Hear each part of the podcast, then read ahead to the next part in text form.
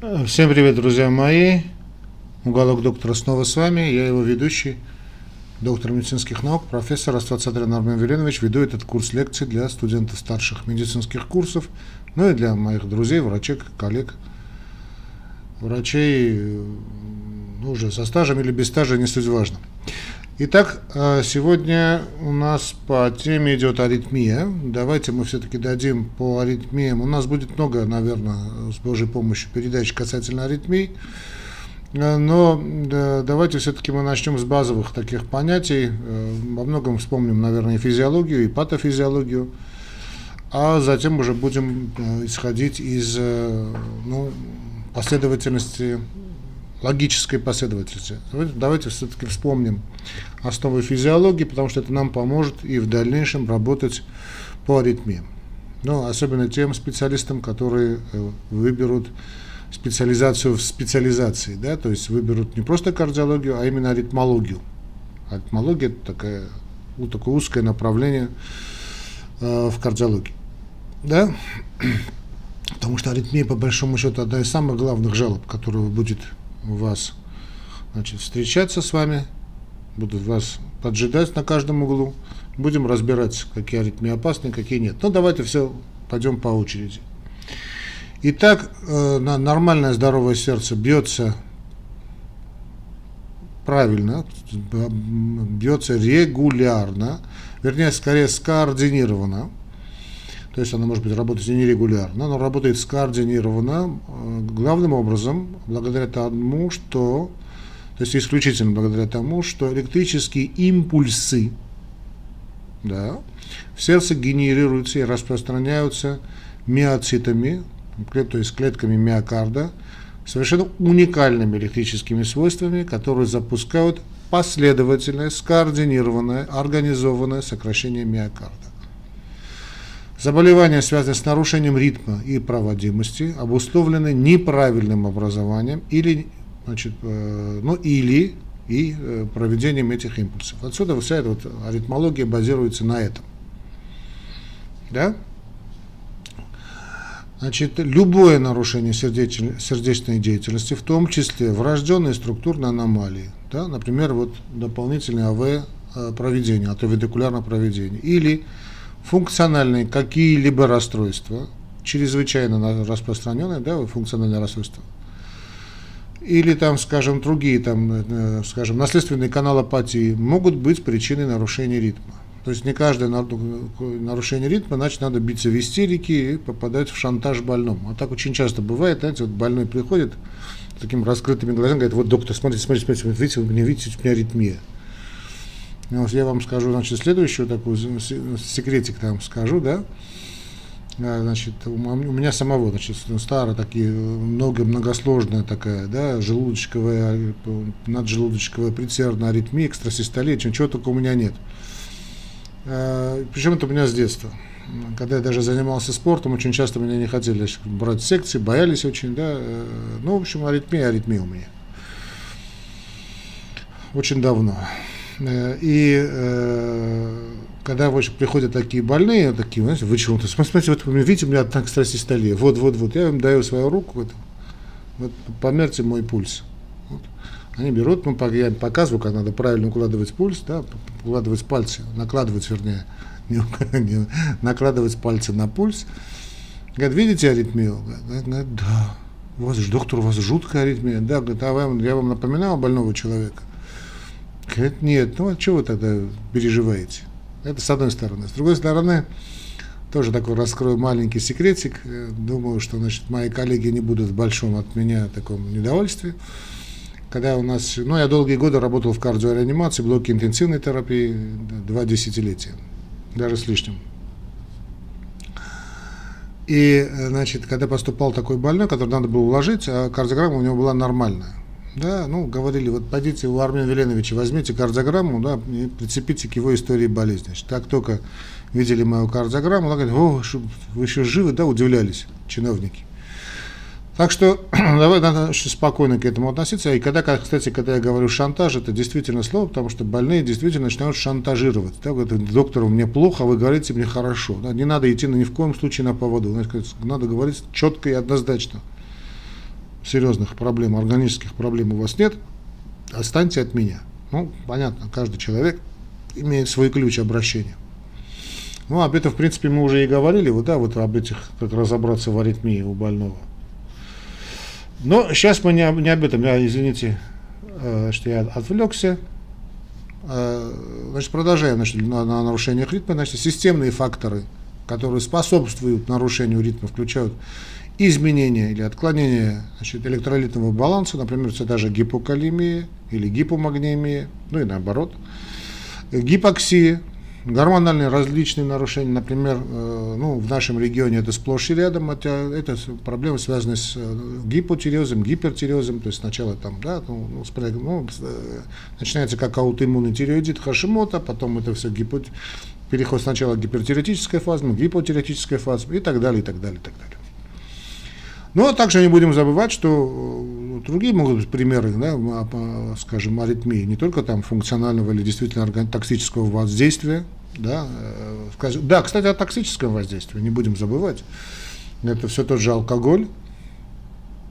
Да, очень часто он вызывает, особенно мы знаем эти э, мерцательные аритмии, а когда будем говорить о мерцательной аритмии, снова к этой теме вернемся, вот, хотя мерцательная аритмия в 90% случаев это идет как проблема с значит, плохо леченной, э, неконтролируемой значит, гипертонической болезнью, ну или вот этими телетоксическими проблемами, дамскими проблемами, но главным образом все-таки это гипертония. Но не будем забывать, что также немалый процент это так называемый day after или Monday синдром, синдром понедельника, да, когда так нехило бухают на праздники, а в понедельник появляется вот такая проблема.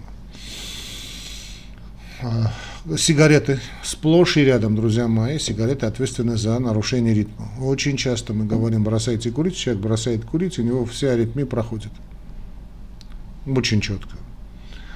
Ну, там очень сложный такой, там не только, собственно, токсическое воздействие, там целый ряд есть моментов, да, в том числе, и, собственно, воздействие на, на аритмии, на ритм, вернее, да, и вызывающие аритмии. Кофе, ну, хотя такого кофе сейчас уже и нет, хорошего, практически на хороший кофе с кофеином не найти, но тоже кофе может вызвать. Чай, очень крепкий чай, сплошь и рядом, да. Ну и так далее. Да, кстати, когда я говорю и так далее, тоже значит, все вылетает. Не будем забывать, что и мы можем так переборщить. То есть лекарственное воздействие может быть. Это не только аритмия, но и нарушение проводимости, скажем. Переборщить с какими-то препаратами, вызвать атриовентрикулярную блокаду. Ну и великое множество. Э, давайте вспомним, э, раз уж начали говорить о таких вещах, вспомним об анатомии. Значит, мы знаем, что на стыке верхней полой вены и правого предсердия, вот такой стык, да, который рисуется, находится специ... такая специализированная, совершенно фантастическая божественная группа клеток, которая генерирует электрический импульс каждого нормального сокращения. Синусовый узел. Это синусовый узел, он же, ну, много раз на эту тему говорили, значит, это так называемый естественный пейсмейкер или пейсмейкер водитель ритма. Да? Пейсмейкер это водитель ритма. Водитель ритма первого порядка, очень пластичный, а, то есть в зависимости от наших потребностей, скажем, мы спим, у нас одна частота сердечных сокращений, мы бодрствуем, другая сердечная, частота сердечных сокращений, там мы, не знаю, завтракаем, другая частота сердечных сокращений, там танцуем с друзьями, еще одна сердечная частота сердечных сокращений.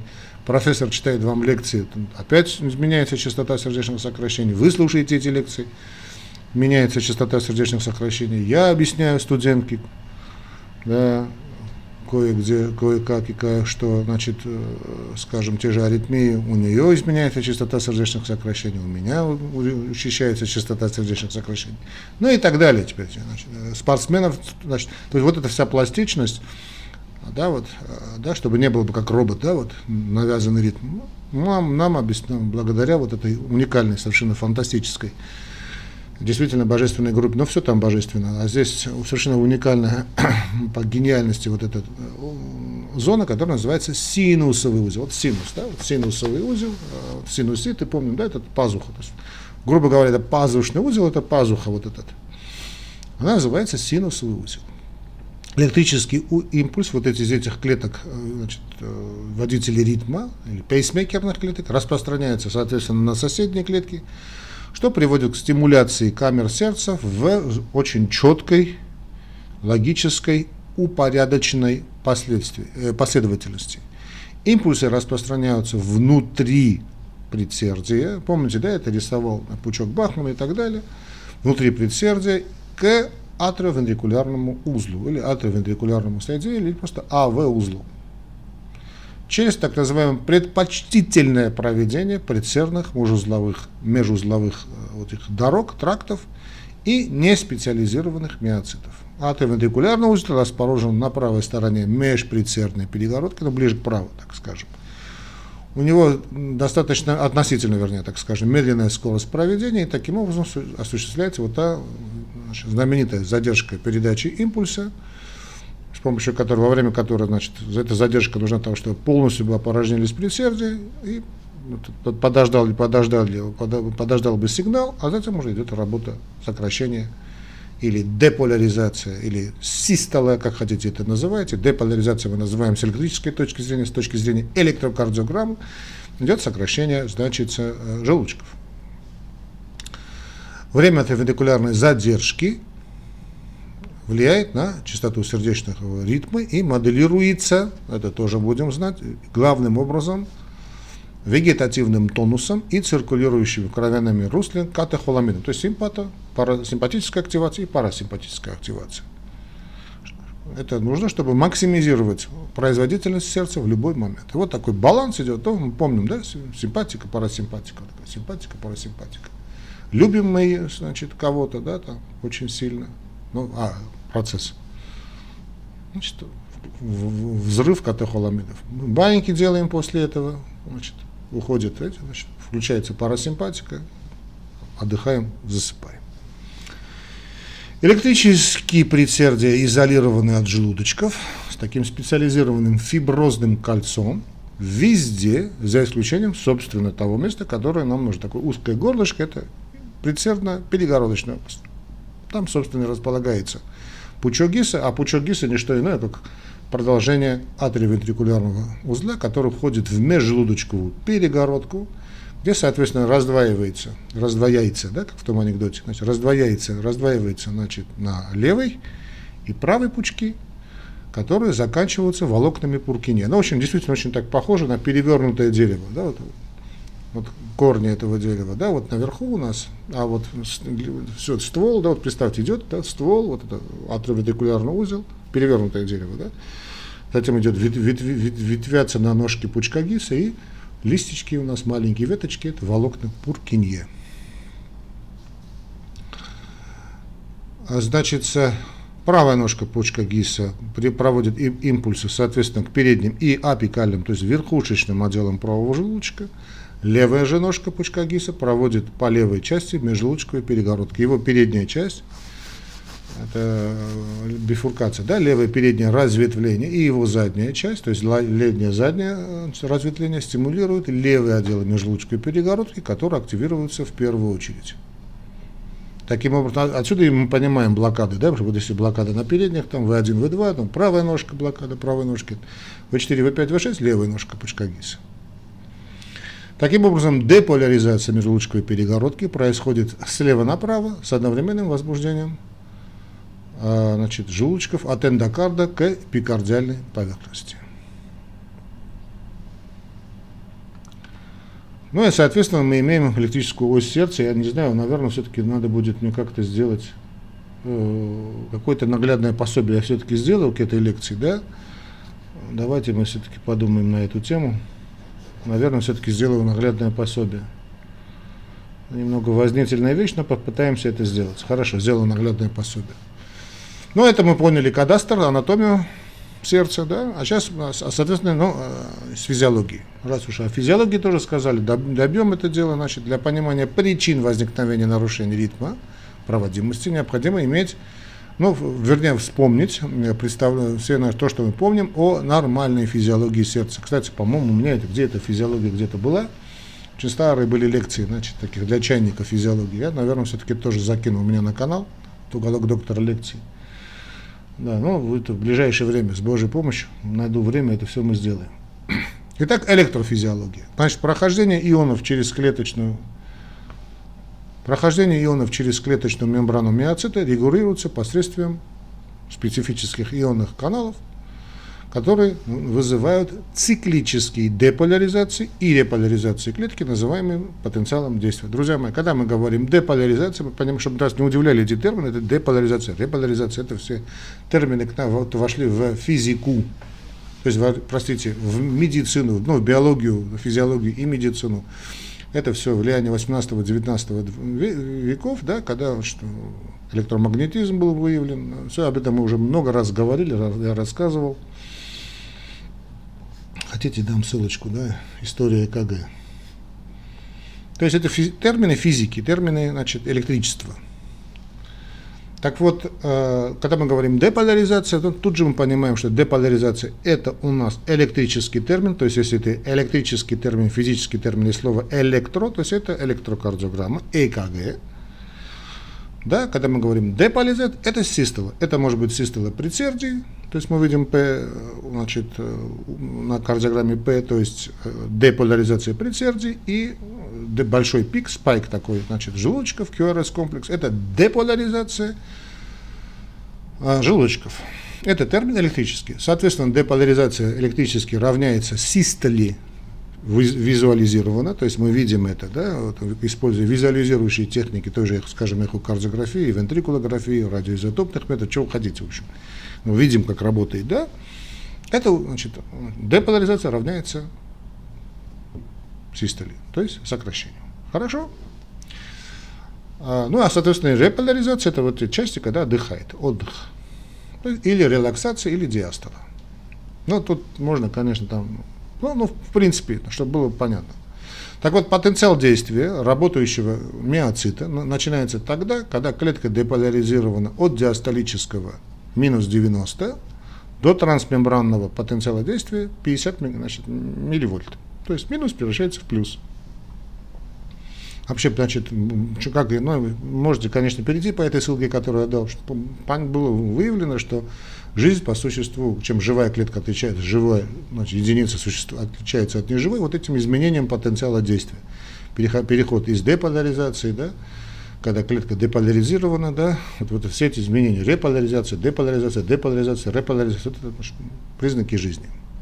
То есть потенциал действия значит, работающего миокарда начинается тогда, когда клетка деполяризирована от диастолического значит, минус 90 до потен, трансмембранного потенциала до 50 значит, милливольт. При этом пороговом потенциале открываются потенциал зависимые быстрые так, натриевые каналы. То есть понятно, что там работают ионы натрия, которые вызывают быструю деполяризацию посредством сниженного градиента концентрации ионов натрия. Да? То есть э, заходит натрий, значит, при этом то есть пороговый потенциал. Открываются вот эти потенциал зависимые именно натриевые канальцы, значит, быстрая деполяризация. Вот эти быстрые натриевые каналы инактивируются, и приток натрия прекращается, однако потенциал зависимый ионные каналы открыты, что позволяет уже кальцию проникнуть через медленные кальциевые каналы. Это фаза деполяризации. Отсюда, помните, все эти препараты антагонисты кальция, да, ну, а калий уходит через калиевые каналы. Это реполяризация. Ну, вы еще если не вспомнили, значит, ну, можете потенциал действия, да, трансмембран патент. Ну, давайте это мы все-таки в виде наглядного пособия сделаем. Но если не, можно так слишком сильно не заморачиваться, это ионно-натриевый канал, просто просмотрите да, старые учебники. Если они у вас есть, ну сейчас, правда, учебников уже нет, там еще все в интернете. Ну да, просмотрите потенциал действия, все тут же вспомните. Ну, что тут интересного, чтобы значит, мы бы знали, да, вот тут, во-первых, все эти два процесса, которые я описал, являются э, очень синхронизированными, да, они сбалансированы и поддерживают позитивный трансмембранный потенциал, а также продлевают фазу потенциала действия. Во время этой фазы кальций, входящий в клетку, отвечает за электромеханическое сопряжение и сокращение клеток миокардов, они же миоциты. В конце концов, приток кальция прекращается, атом калия усиливается. Вызывается это все быстрая реполяризация клетки обратно до изначального значит, минус 90 милливольт. Во время деполяризации клетка рефрактерна последующему деполяризирующему событию, то есть ей хоть бы хны. Это тоже важно знать, потому что, ну, не важно знать, понимать, что так и была создана вот синхронизирующая, ресинхронизирующая терапия, как кардиоверсии, да, вот благодаря покойному ныне лауреату Нобелевской премии доктору Лауну, чтобы понятно, что как, что, что как надо делать. Ну, в общем, последовательно потом поговорим, наверное, когда будет, то есть, наверное, должна у нас быть да, передача по да, кардиостимуляции, ой, кардиоверсии. Значит, последующая деполяризация, последующие, вернее, деполяризации невозможно во, время этого абсолютного рефракторного периода и после частичной, но не полной реполяризации последующая деполяризация возможна, но происходит медленно. Это так называемый относительно рефрактерный период. Отсюда понятно, что существует два основных типа сердечной ткани. Ткани с быстрым ответом и ткани с медленным ответом. Ткани с быстрым ответом – это рабочие кардиомиоциты предсердия и желудочков. Система Гиспуркине имеют высокую, вот как сардины в банке, высокую плотность быстрых натриевых каналов. А потенциалы действия характеризуются невыраженной спонтанной диастолической деполяризацией или вообще ее отсутствием, и, следовательно, очень медленным показателем вот этой э, водителя ритма, пейсмейкерной активности, очень быстрой начальной скоростью деполяризации и, следовательно, быстрой скоростью проводимости и потерей рефрактерности, совпадающей с реполяризацией и, следовательно, короткими рефрактерными периодами и способностью проводить повторяющиеся импульсы на достаточно высоких частотах. Есть ткани с медленным узлом, э, с медленным, простите, ответом. Это уже понятно, сину, наши водители ритма первого порядка, то есть синусовый узел или синуатрикулярный узел, ну просто синусовый узел. Ну и атовентрикулярный или узел. Они имеют относительно низкую плотность быстрых натриевых каналов и потенциалы действия, что характеризуется более быстрой спонтанной диастолической деполяризацией, следовательно, более быстрыми показателями пейсмейкерной активности, медленной начальной скоростью деполяризации, следовательно, медленной скоростью проводимости, потерей рефрактерности, которая задерживается после реполяризации. И, следовательно, длительным рефрактерным период, длительными рефрактерными периодами и невозможностью проведения повторяющихся импульсов на высоких частотах. Как правило, синусовый узел имеет самые быстрые темпы спонтанной диастолической реполяризации, то, о чем мы говорили в начале, он очень пластичный, очень. Так что клетки синусового узла, синусоатрикулярного узла, ну, синусового узла проводят спонтанный потенциал действия на более высокой частоте, чем другие клетки. Таким образом, синусовый узел является доминирующим автоматическим пейсмейкером в нормальном сердце. Синусовый узел не проводит импульсов, клетки с чуть менее низким автоматизмом, например, атриовентрикулярный узел, берут на себя роль автоматических пейсмейкеров. Так бывает. Значит, нормосимпатической стимуляцией увеличивается частота активности пейсмейкерных клеток, а парасимпатическая стимуляция уменьшается. А, здесь мы, конечно, должны сказать о циркуляции возбуждения. То есть это знаменитый механизм реентри или механизм повторного входа то есть это круговое распространение импульса вокруг двух взаимосвязанных путей с различными характеристиками поведения, вернее проведения и рефрактерным периодом. Но здесь надо сказать, друзья мои, хотя я ну, постараюсь все-таки это ввести значит, в мое наглядное пособие, что механизм реентри, он во многом, знаете, такая теоретическая предпосылка. Ну, нельзя сказать, что она стопроцентно доказана. Да? Ну, а так общепринятый консенсус есть. То есть при определенных условиях, как правило, вызванных предсердной экстратистолией, реентри может привести к непрерывной вот э, такой циркуляции фронта волны возбуждения, которая вызывает тахикардии. Рефрактерность ткани к следующей стимуляции мешает образованию реентри. Отсюда и не бывает, да? Вот феномену реентри способствуют три главных условия. Это сокращение периода рефрактерности ткани, например, при какой-нибудь гиперстимуляции симпатической системы, удлинение пути проведения, например, при э, гипертрофии или аномальных, или аномальных проводящих путях, ну или замедление при проведении импульса, например, при той же ишемии, допустим. И здесь надо помнить, что нарушение ритма и проводимости могут носить вообще малосимптомный, да, а вообще там асимптомный, бессимптомный характер. или вызывать какой-то там вот пальпитасион, да, вот ощущение сердцебиения. Ну, по-моему, было на этот счет, да, была передача. Так ощущение сердцебиения, то есть ощущение пропущенных ударов в сердце или быстрых, сильных ударов, вот ходят такие, да, вот, вот, ой, доктор, вот, да, или гемодинамически значимые симптомы, это уже серьезный, серьезный момент, например, одышка, дискомфорт, грудной клетки, предобморочное состояние, синкопы. Ну уж, не дай бог, вплоть до остановки сердца. Иногда возникает, очень часто, кстати, и очень э, тоже запоминайте, когда спрашиваете, вот полиурия, полиурия в результате выбросов кров, в кровоток вот этого ПНП, предсердного наутриурического пептида, в течение длительной суправентрикулярной тахикардии. А вот как восстанавливаете, вот больные говорят, вы знаете, вот после этого захотелось в туалет пойти. Э, пальпация пульса и аскультация сердца может определить частоту желудочковых сокращений, регулярность и хаотичность. Пальпация пульсовых волн на шейных венах может помочь в диагностике атриовентрикулярных блокад и тахиаритмий, друзья мои. Например, при полной атриовентрикулярной блокаде предсердия сокращаются с перерывами.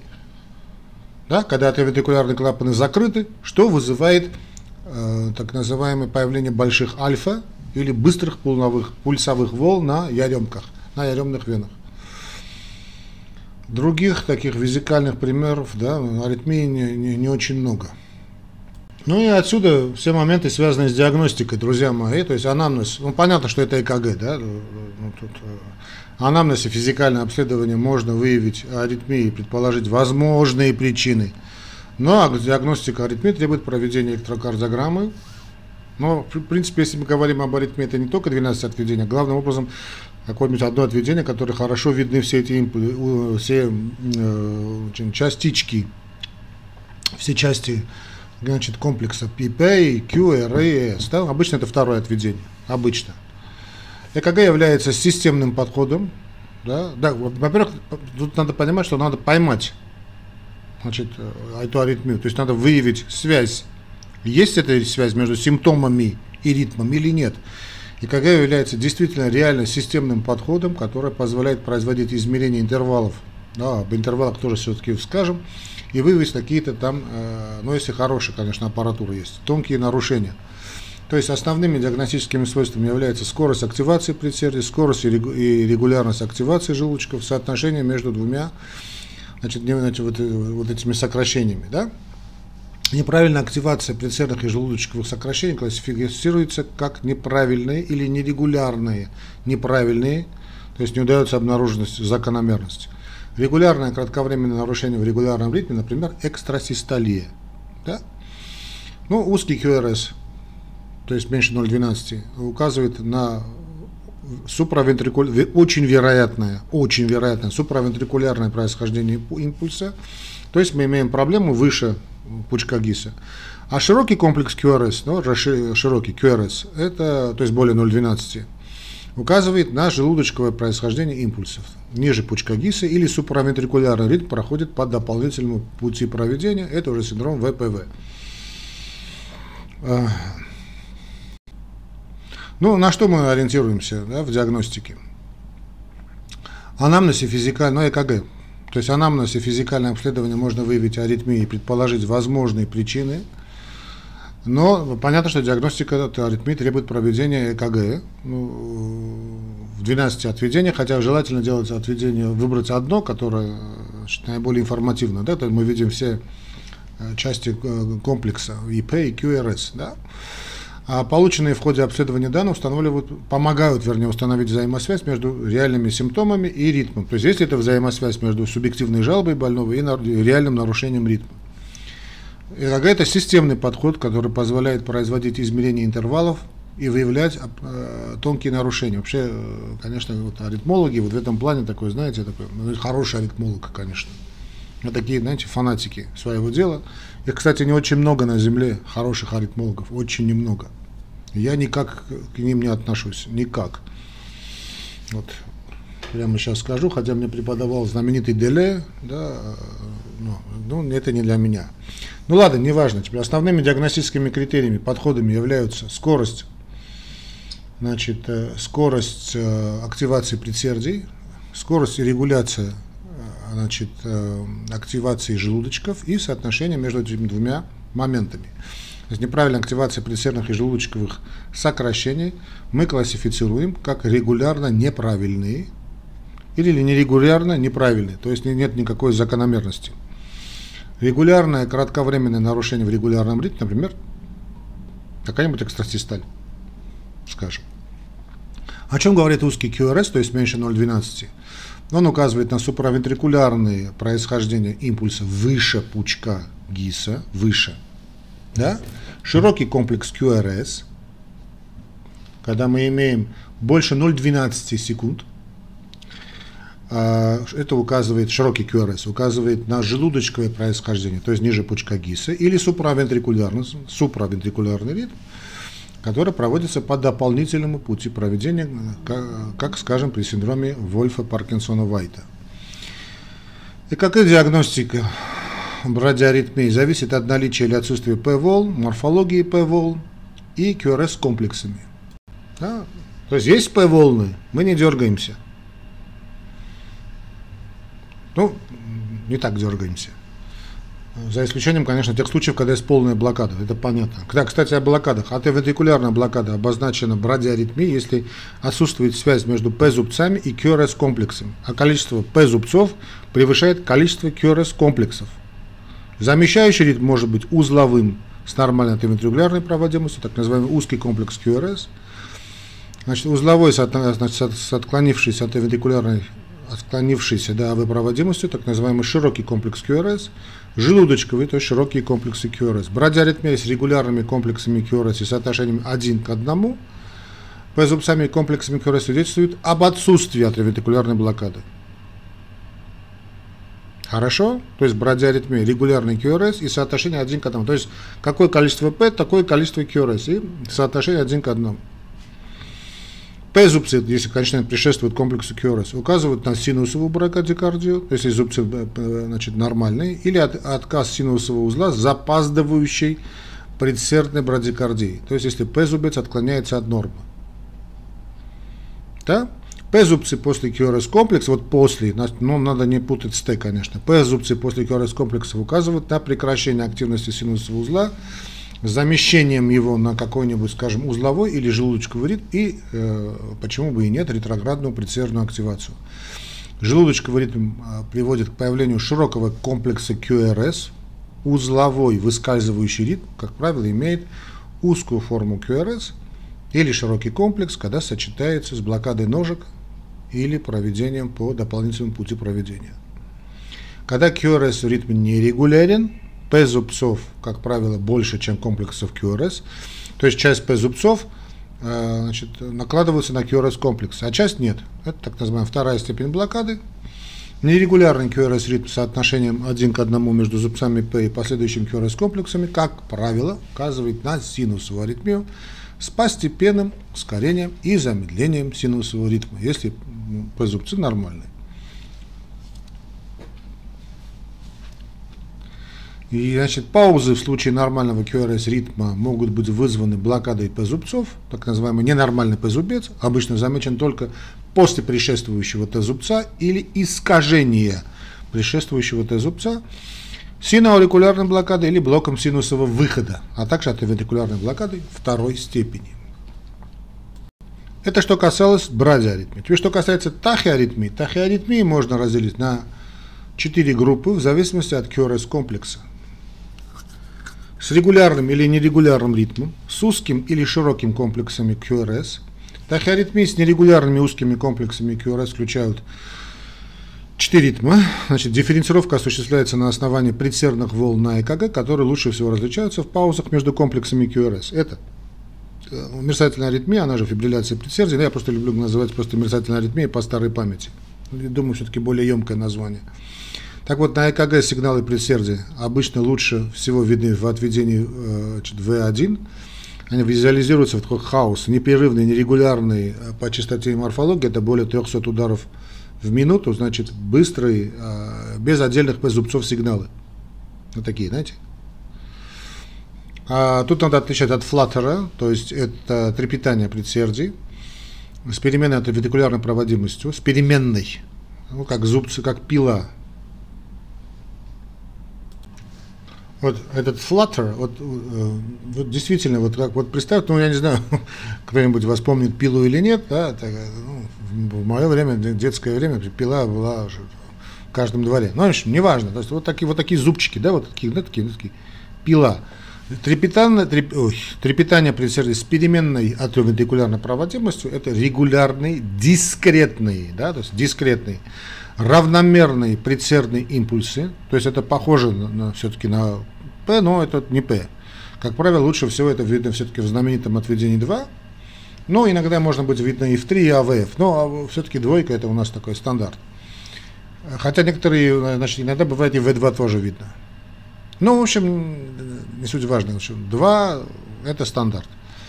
Значит, значит, вот эти значит, дискретные равномерные предсердные импульсы без промежуточных или изоэлектрических интервалов обычно с частотой более 250 ударов в минуту. Далее мы имеем истинную предсердную тахикардию с переменным атриовентрикулярным проведением, регулярные, дискретные, равномерные, аномальные предсердные сигналы и наличие изоэлектрических периодов, обычно с частотой менее 250 ударов в минуту.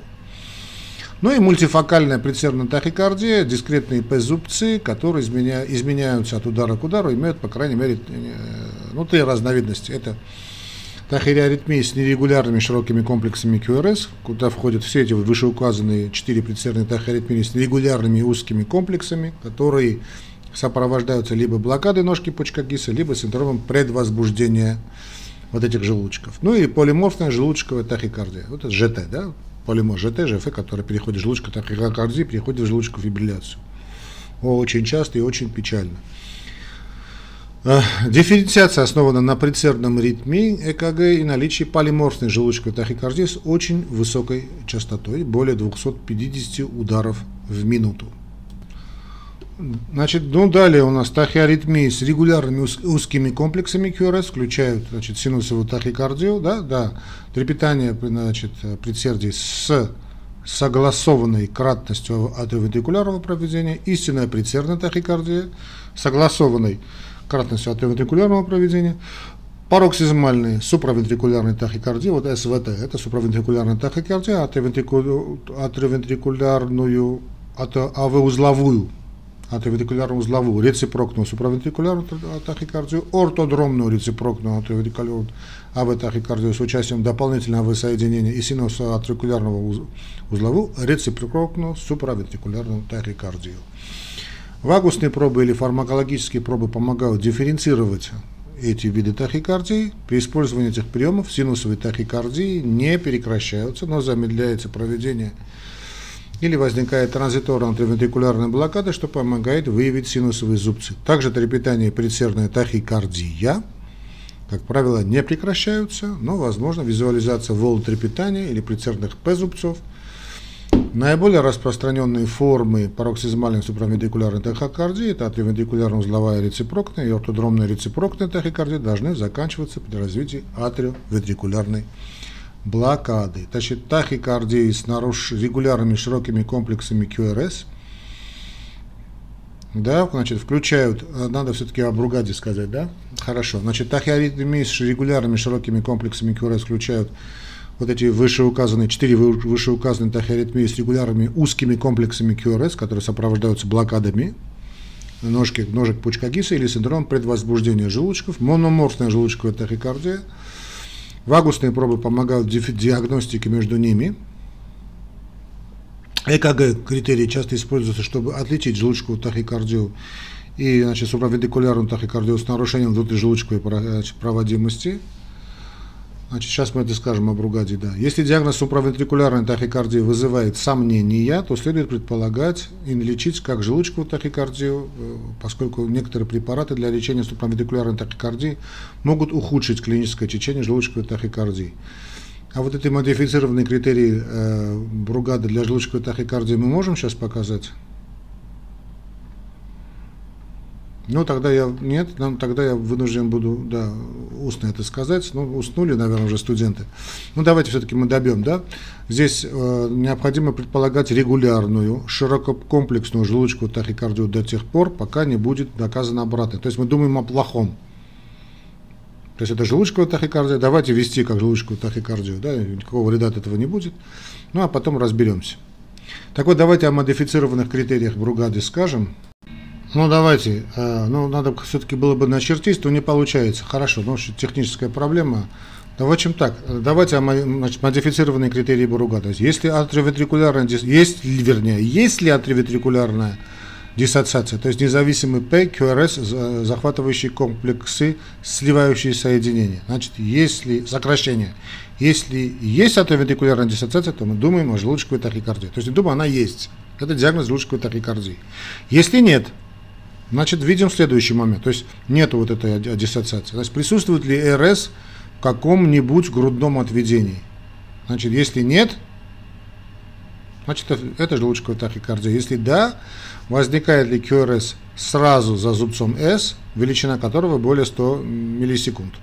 В любом грудном отведении. Если да, то желудочковая тахикардия. А если нет, присутствуют ли морфологические критерии желудочковой тахикардии значит, одновременно в отведениях В1 и В6. Если да, то у нас желудочковая тахикардия. Если нет, диагностика суправентрикулярной тахикардии с аберрантным проведением. Вот такая вот у нас э, изуит, такой изуитский подход.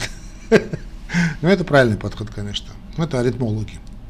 Ну, а, собственно, лечение. А, лечение у нас, лечение причины заболевания. Антиаритмическое, лечение причин основного заболевания, антиаритмические препараты, кардиостимуляция, имплантация кардиовертера дефибриллятора, катетерная абляция или хирургия – Необходимость лечения колеблется, следует руководствоваться симптомами и риском аритмии. Бессимптомная аритмия без серьезных рисков не требует лечения, даже если они ухудшают качество жизни. Симптоматические аритмии могут потребовать лечения для ухудшения, да, улучшения, вернее, да, качества жизни потенциально угрожающие жизни аритмии требуют лечения. Друзья мои, снова я вам скажу, что это очень важное предложение. Я сейчас хочу его повторить, чтобы это, я знаю, что все вы очень устали, но сейчас я скоро заканчиваю. Да? То есть необходимость лечения у нас меняется. То есть мы следуем ру- руководствоваться не, только симптомами, но и риском аритмии. То есть бессимптомные аритмии, то есть без, без серьезных рисков, не требуют вообще лечения. Даже если они ухудшают, как кажется больному, страдальцу, качество жизни. Снова говорю, не поддавайтесь на эти шантажи. А вот симптоматические аритмии могут потребовать лечения, вот такие, знаете, э, которые говорят, бы жалуются больной. Ну, пойди разберись. Для улучшения качества жизни. Но тут надо, надо знать, на что мы влияем. Неоспоримо, что потенциально угрожающие жизни аритмии требуют лечения. Лечение направлено на причину заболевания. При необходимости проводится прямая анти антиаритмическая терапия. Да, это я сделал. То есть мы сделаем отдельную передачу, хорошо. Что включает антиаритмические препараты, кардиоверсию, дефибрилляцию. А как мы будем делать? Наглядно тогда, как мы будем это показывать? Ну ладно, хорошо, это техническая проблема. Значит, э, кар кардиоверсия, дефибрилляция, имплантируемые кардиовертеры, дефибрилляторы, кардиостимуляторы.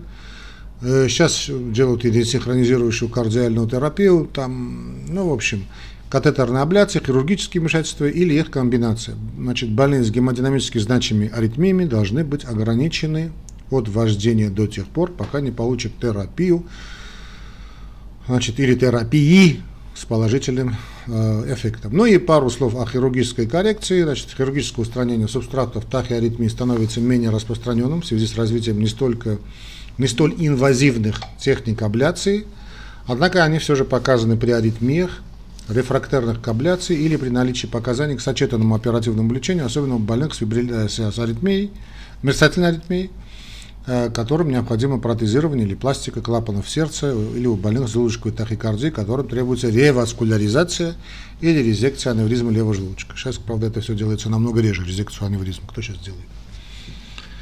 Ну, в принципе, все, друзья мои. Э, хотя, да, есть клиники, которые делают еще резекцию операции Кили, по-моему, да, там еще закрывали перегородочкой. Ну, в общем, здесь разные такие штучки очень интересные. Ну, ладно, друзья мои, давайте мы все-таки на вот 40-45 минут я уложился, думал, не, улог, не уложусь. Э, не знаю, про наглядное пособие постараюсь сделать.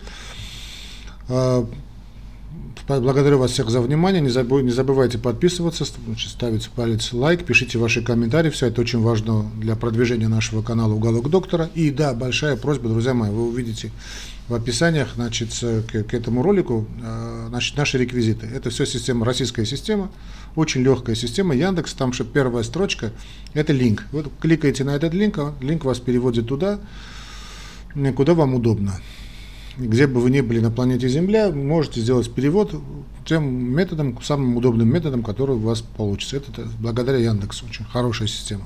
Ну, если нет, то есть традиционный Яндекс кошелек, сейчас это Юмани, или вы можете перевести на систему Яндекс MasterCard, ну, обычная MasterCardочка. Есть такой традиционалист вы. Я просто напоминаю вам, что, друзья мои, что этот э, канал, эти программы все существуют именно исключительно благодаря вашим финансовым, значит, вашей финансовой помощи. Всего вам доброго, дорогие друзья, до новых встреч. Дальше будет также, наверное, интересно.